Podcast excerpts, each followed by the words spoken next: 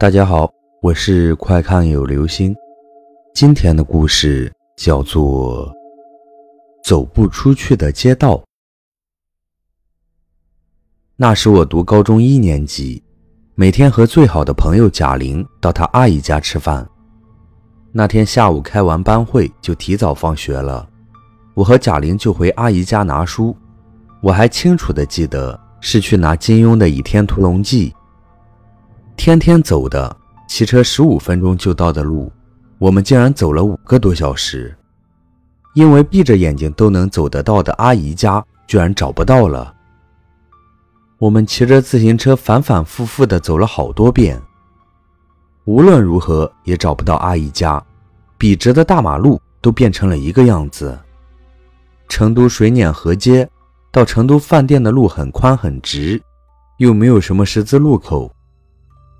我们把每个路口都走遍了，就那样骑车，还问了街边的烟摊小贩，他们很热情的指路，我们就顺着他们手指的方向骑车过去。一走到某个地方，该转弯的路口就不见了，所有的路变得一模一样。我是出了名的胆大，再加上贾玲个头很高，我们两个女生也不觉得害怕，只是纳闷的很。中途我们还停下来买可乐和零食，然后又继续上路。本来打算坐出租车，但是自行车不能放在出租车里，只能继续骑车，一直骑到快累死了。我和贾玲商量，还猜拳，她赢了，于是就由我去问交通警察。我鼓起勇气去问了警察，警察把手一指，路就出现了。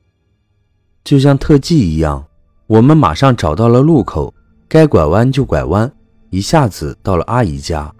天已经黑了。后来问了很多人，有些人有过和我们一样的经历，他们说那叫拦路鬼，又叫迷路鬼。总之，遇到拦路鬼后，我的方向感就会变得很差很差。可能是心里有了阴影，但是贾玲她还是没有什么变化。